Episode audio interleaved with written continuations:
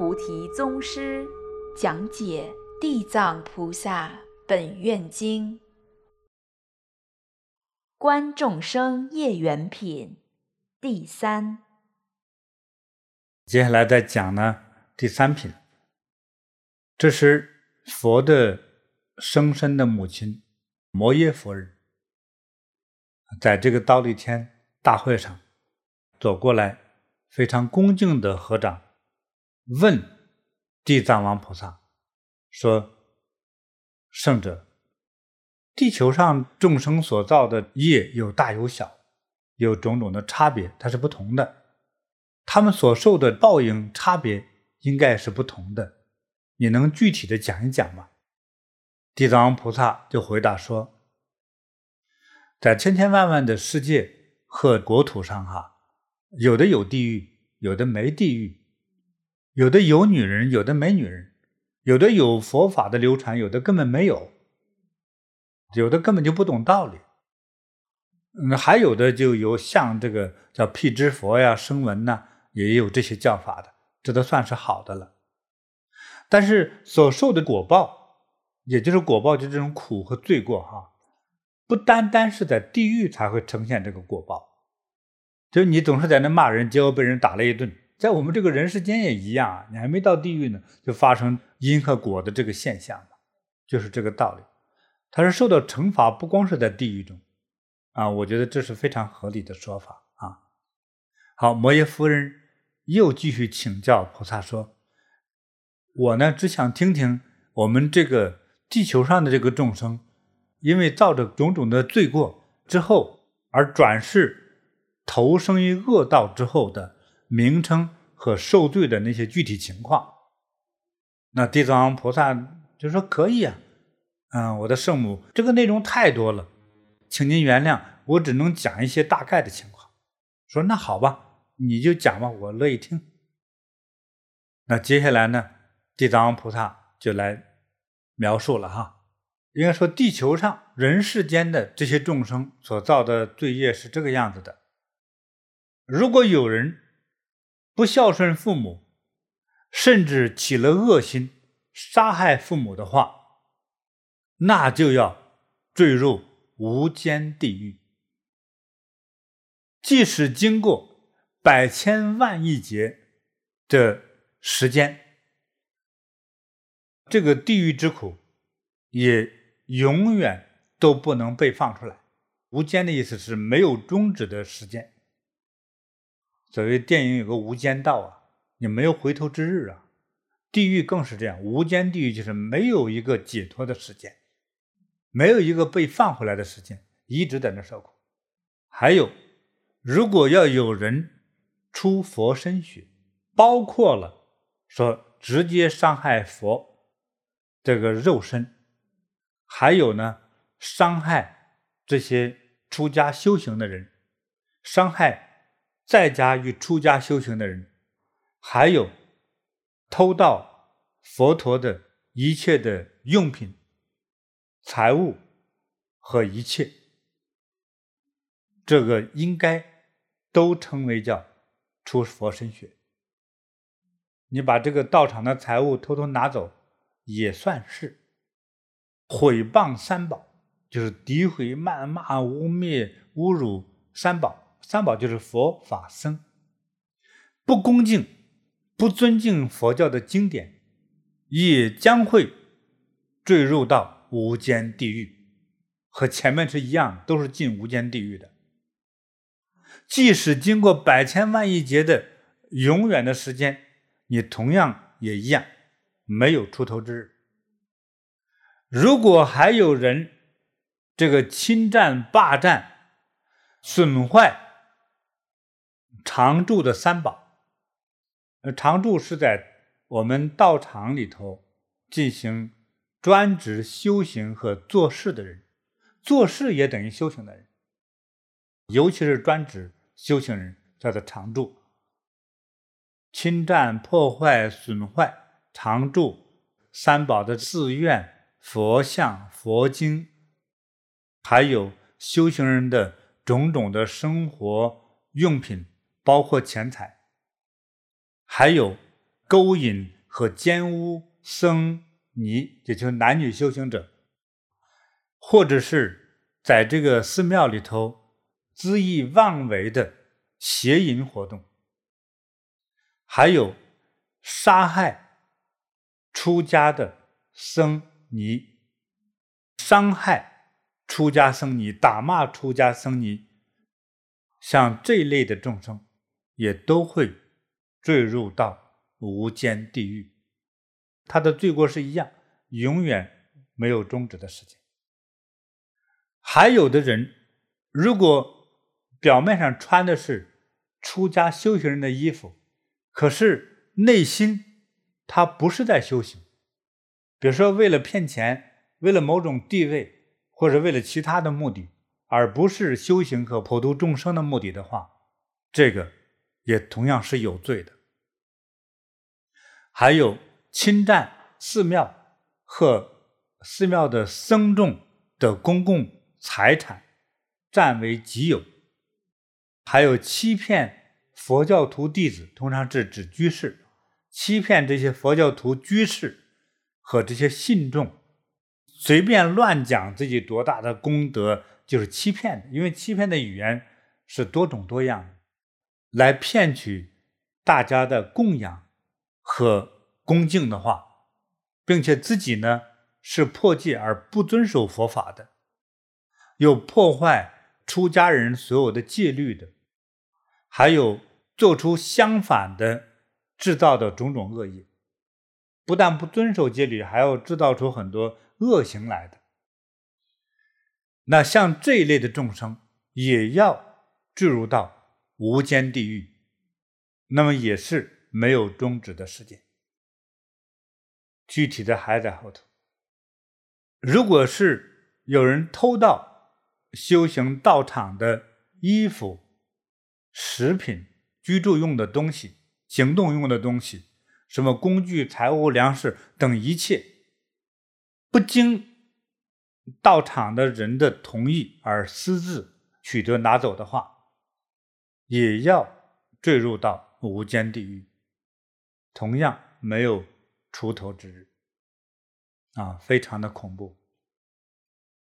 地藏菩萨总结一句话，又说：“佛母啊，若有众生呢，做了上面所说的这个种种罪行的话，那就一定会坠入到五无间地狱里去。五是数字哈，五无间地狱。”哪怕在这个期间里头，只想求得一念一刹那的停止受苦，那都是不可能的。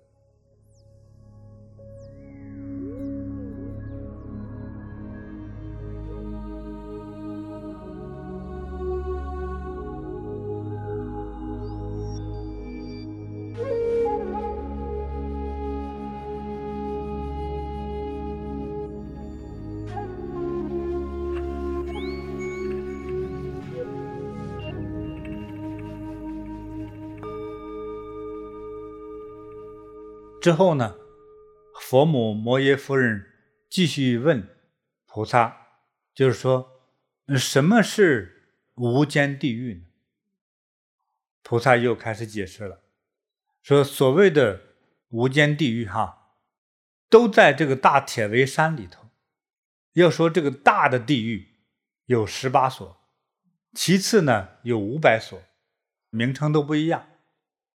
再其次呢还有。上千所，但是所谓的无间地狱不是一个小的一个小屋子，像一个城堡，周长有八万里，非常大了，能盛多少人啊？在里头啊，数不过来了，八万里呀！这个城墙呢，都是用铁造成的，城墙的高度一万里，那没有人可以飞出去了。并且这个城墙顶上呢，还有着着大火，没有一个地方不着火的。而且在这个城墙里边呢，各个地域呢还相互连接着，每个地域的名字不同哈，但是它是相连的。有一个特别的地域就是叫无间。地狱这个城堡的周长是一万八千里，地狱墙的高度是一千里，都是由纯铁造成的。上面还着着火，就是上面的火呢往下边扑，下面的火往上着，还有整个的地狱上上下下都是大火。由于里头全都是火哈，里面的刑具有铁蛇、铁狗，都是烧的通红通红的，喷着火苗子。还有呢，这个铁蛇、铁狗呢是逆时针的，在地狱的墙顶上头来回巡逻似的跑，快速巡逻的跑。你也想从那里逃出来是不可能的事儿，根本逃不出来。在这个无间地狱之中呢，还有这个大铁床。遍满万里的大地狱，你看一万和几万里的大地狱里头，都有那么多铁床放在里头。那如果某一个人要在里面受刑罚、受苦，你会亲眼看到自己的身体，应该自己的所谓无数个化身式的身体，就躺在了数不尽的大铁床上头。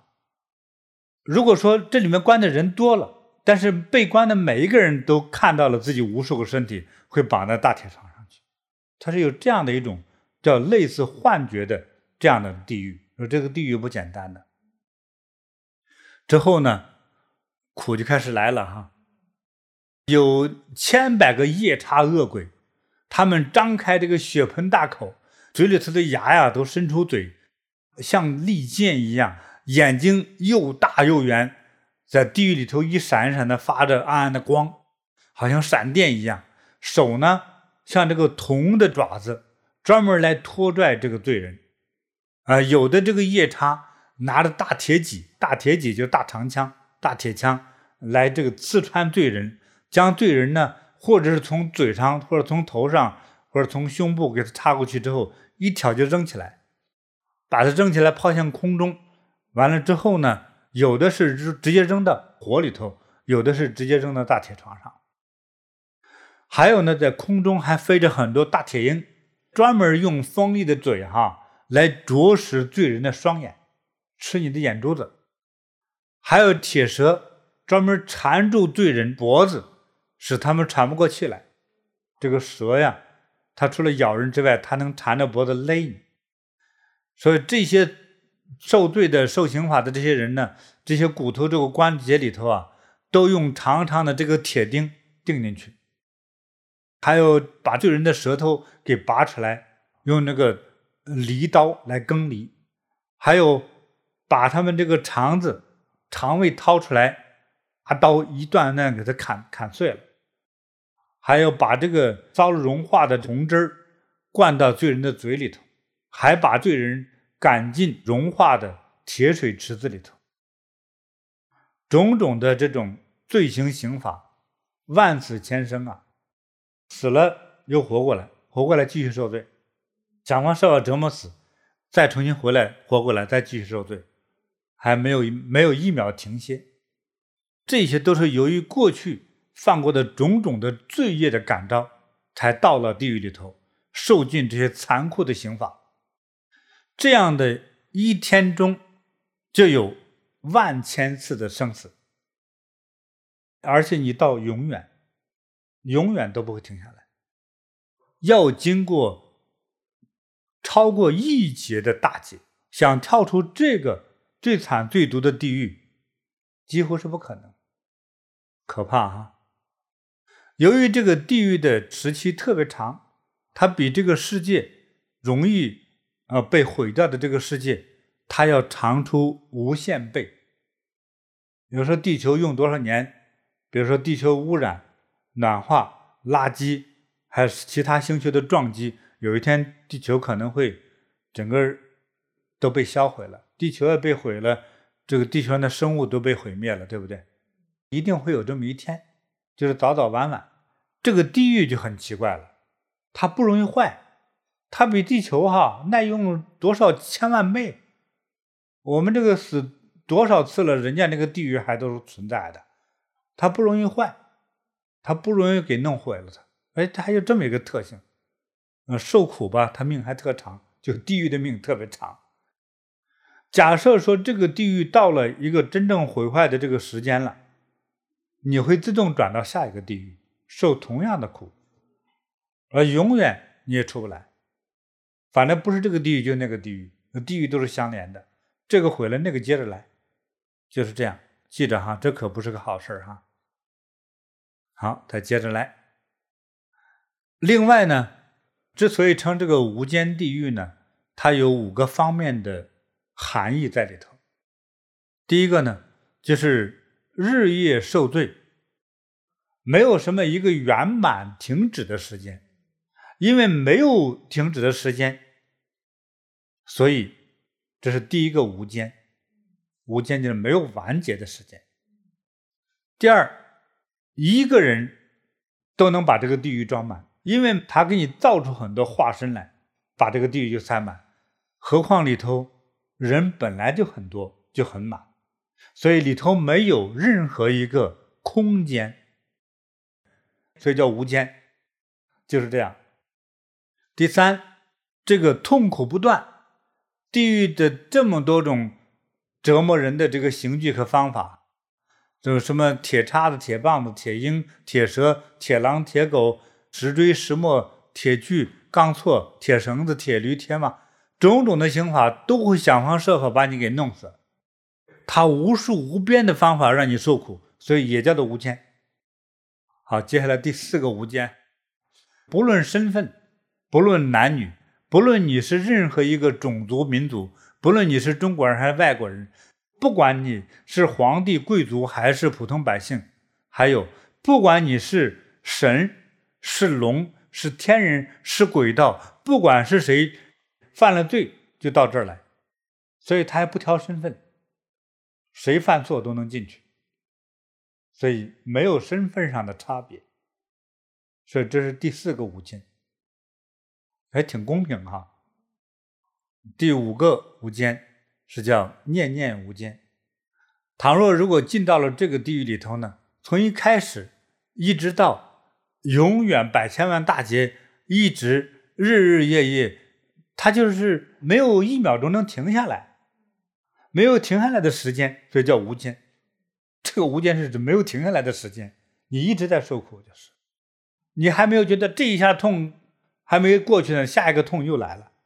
那每一个痛都是让你痛得要死去活来的这种折磨，因为是受苦呀，受刑罚之苦啊，还不是人生命运的呃多舛啊，什么起起伏伏那样的，这个不是，直接你的身体肉体直接在受苦。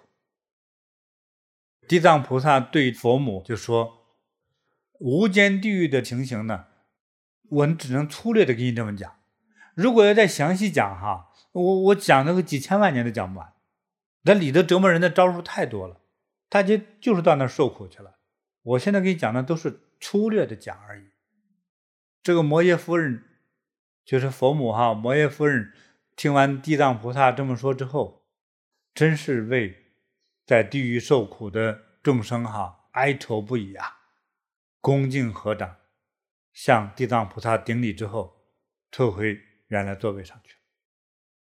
哎呀，不知道怎么说呀，这内心的这种这种感觉啊，没法说。这是第三品，就到这儿是圆满。师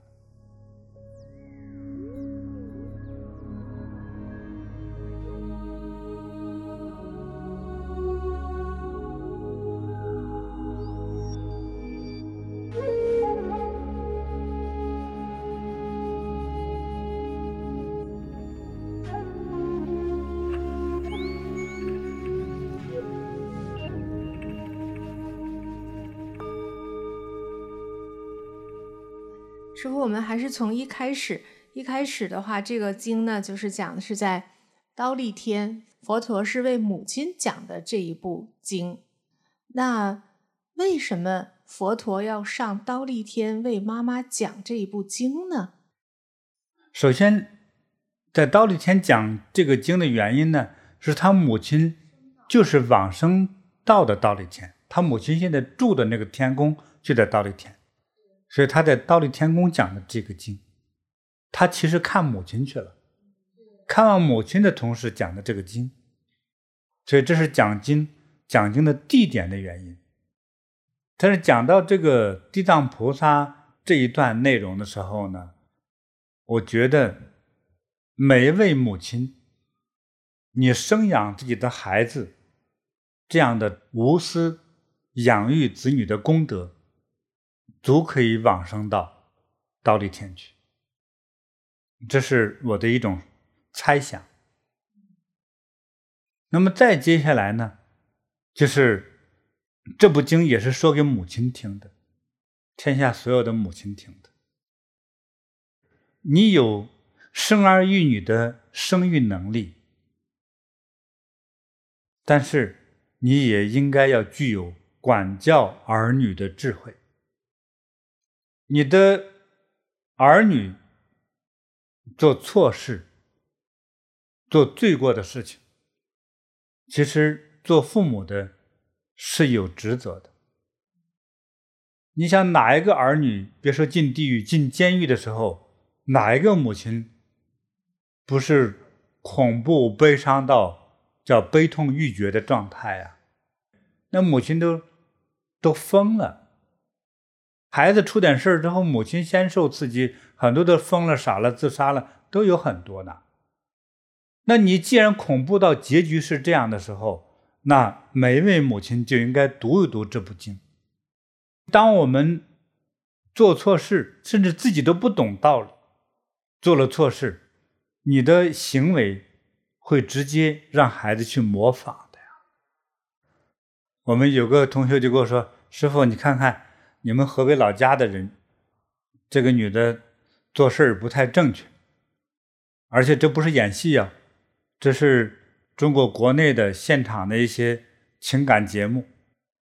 河北一个地方的一对夫妻，中年夫妻，打架闹离婚，因为解决不清楚或者决心没有完全下定，就跑到这个节目上来，来让那现场的人给评论评论，到底谁有理。那夫妻俩两人都觉得我是拥有真理的，就来了。结果那个结果是什么样的呢？她的丈夫呢是个做建筑工程的包工头，就是养家糊口。那这个女的呢，就是做家务，就养孩子、管钱、管家务。做事的时候是什么样的呢？比如说过年过节，他们和双方的父母没有住在一起，这个女的就做主买礼物。比如说女方说回娘家。不但把他们开的车还要洗得干干净净、漂漂亮亮，还要买上大量的礼物，贵重的礼物。每一次像人民币几千块钱、上万块钱都要买。老公不能说一点点不开心的话，说买这么多干嘛的？你用不着这些东西。说那不行，我是我们家兄弟姐妹之中长女，我是大女儿，我要尽孝。那是我亲妈，知道吗？你这个不孝女女婿，就来一句。可这个男的说：“那到我们家看望我父母的时候呢？你不是啥都没买吗？”他说：“孝敬你父母是由你们家的兄弟姐妹要孝敬的，与我儿媳妇有什么关系呢？我也不是没有买啊，我不是买点萝卜白菜吗？你买点菜花二十块钱人民币，人家买一双皮鞋最少两百块。”那不一样嘛？还有呢，她为了显摆自己对她的男人有绝对的统治权，他们和一些老姐妹出去卡拉 OK，比如说八点钟说老公你来接我，五分钟我必须回家。那老公呢，就在停车场等候，一等候就是四个小时。这个女的说：“我让我老公几点钟来，他赶不来，然后等四个小时，他赶走，他走了之后我收拾他。”两人为一件小事吵了个架，这个女的把她所有的存折、房产证全拿到娘家去了。现场评判的人说：“就算离婚的话，就算跟你分一半，你也是被动的分一半，你是白赚了的钱，对不对？你也没有权利把人资产全拿走呀。”他说：“我就这么着，反正是我们家的钱。如果他怎么着，我把钱全拿走了都不给他。说你这本身都是违法。他说我们家的法就我说了算。”你们家的法可以说了算，这个男人可以怕你，可以容让你，但是你想，他真的怕你吗？那个男人怕的到底是什么？他怕的是孩子没有家回了。我相信，也是怕自己的父母亲生气、操心、失望，宁可这些苦让一个男人自己全承担了，眼泪往肚子里咽，也就默默的承受着呀。那他有没有儿女呢？他有女儿，有儿子，那将来他的媳妇会怎么对待他呢？说把他的钱。全部给他烧光，完了之后把他赶出去，连进老人院的钱都没有，甚至是还遭毒打，甚至是还不敢告诉任何人。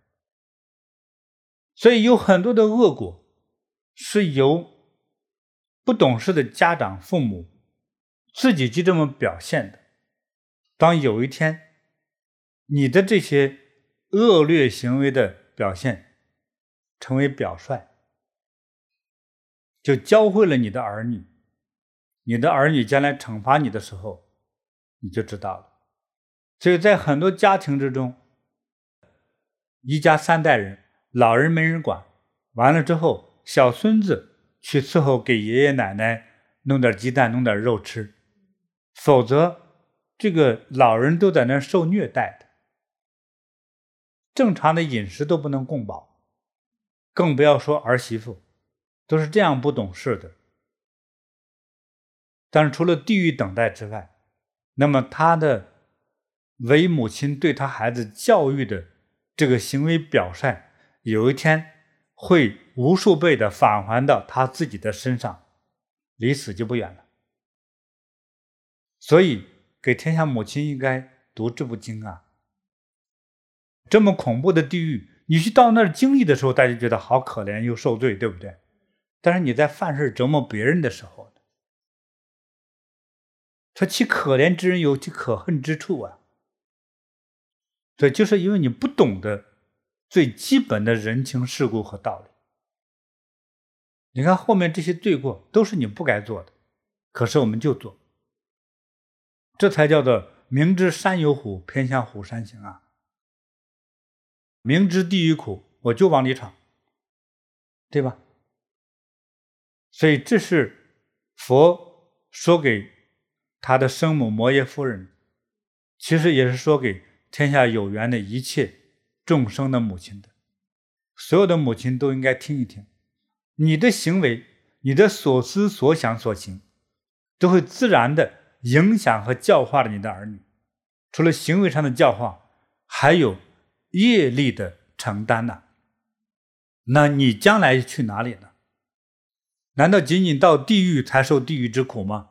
你难道不会被恶报到人间受此地狱之苦吗？是吧？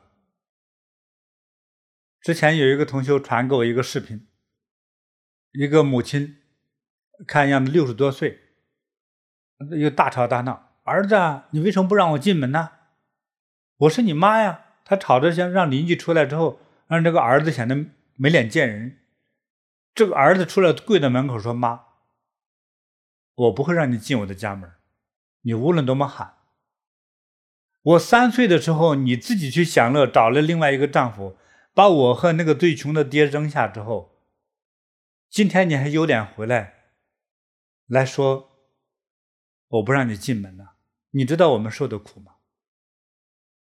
很多父母是伟大的，但是有很多愚昧的父母，满足自己的种种欲望与贪婪啊！不管儿女受苦，不管你的长辈在那受苦，到有一天这个恶报回到我们自己的身上啊！回来的时候，请记住哈，自然规律当中，你付出去的是一，回来的时候得的是一万啊！你那个苦还在后头呢，这是加了无数倍加到你头上去，知道吗？你供佛慈悲的行为，你得到的那样的善报，那个善报善果也是一乘一万，恶果也是一乘一万。就是这样子，它会放大无限的倍。所以我们受苦的时候，你也别埋怨别人，你要检点自己的行为。希望我们不光是母亲了，我们所有人都要自己想一想，我们应该怎么做人做事。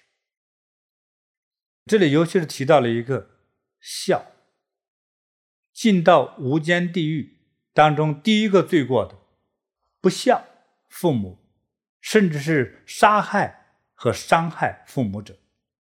必堕入无间地狱，之后就是破坏佛法僧，侵害修行人的一切财物啊、人生啊、荣誉啊，这些是最大的大罪。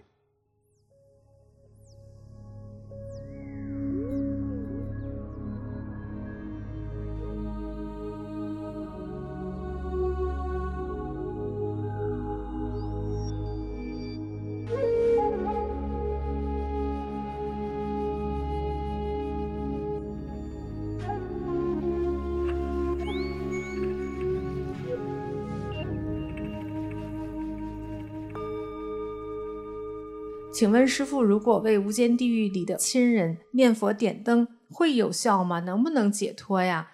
也祈请师傅来指点。我们先简单说一下啊，要有这个因缘，要有这份巨大的能量，将你的祖先祖辈能够接引到极乐世界，他才能出得来，知道吗？地狱之门开了之后，也轮不着你出来。那个围墙。一万里高，你能出得来吗？你出不来，那谁能让他出来呢？佛、地藏王菩萨才能把他弄出来，知道吗？佛去了之后，那火立刻就灭了，接谁谁出来，就是这样子。那我们到底怎么执行呢？你可能没有佛的这个法力呀，怎么办呢？去供佛，在佛前点灯。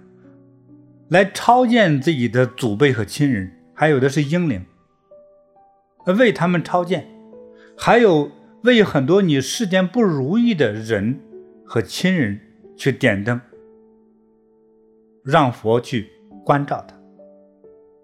比如说，你个孩子不听话，孩子读书不专心，在佛菩萨前供灯，让佛给孩子智慧。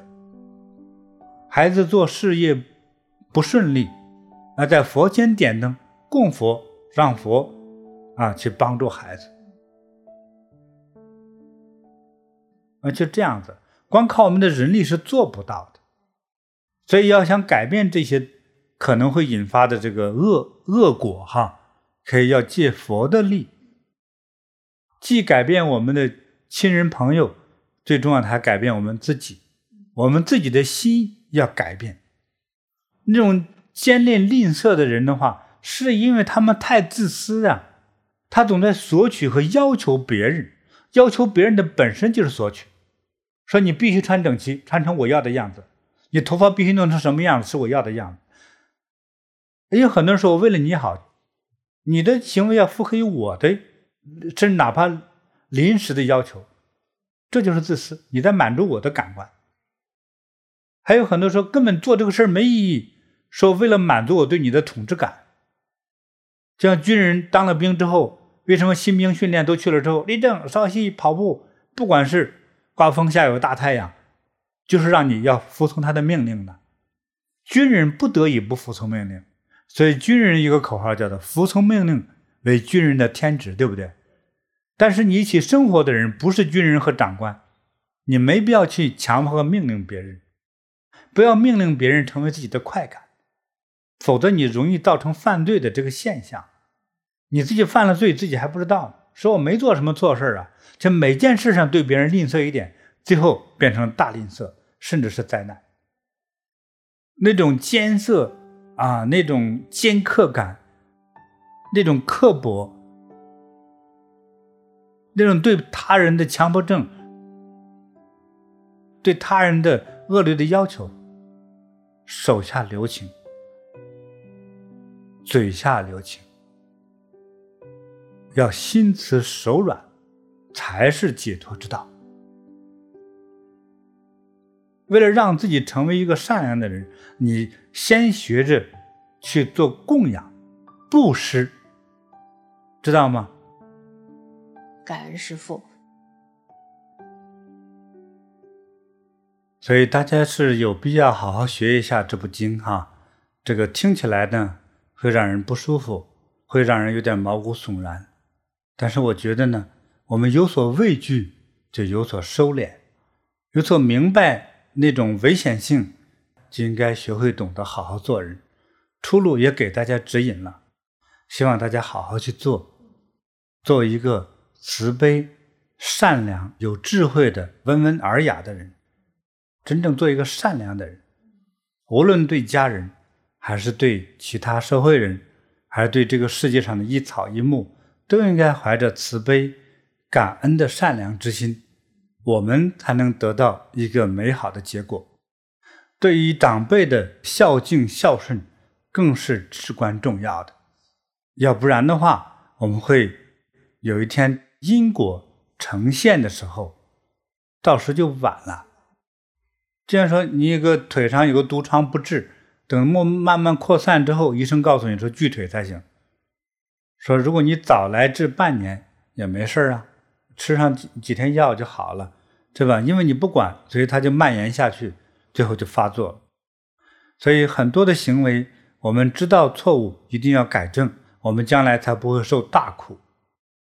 所以最重要的是，大家听到过这部经啊，我觉得就可能不容易掉入到苦海和地狱之中，因为我们都会有所被震动，我们就开始从这种。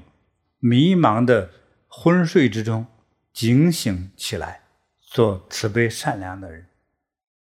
祝福大家吉祥如意，长命百岁，幸福快乐。收到。下次再见了。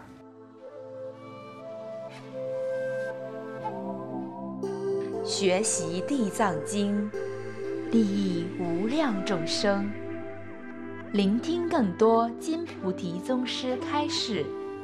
请登录禅师 APP，在修行中遇见更好的自己。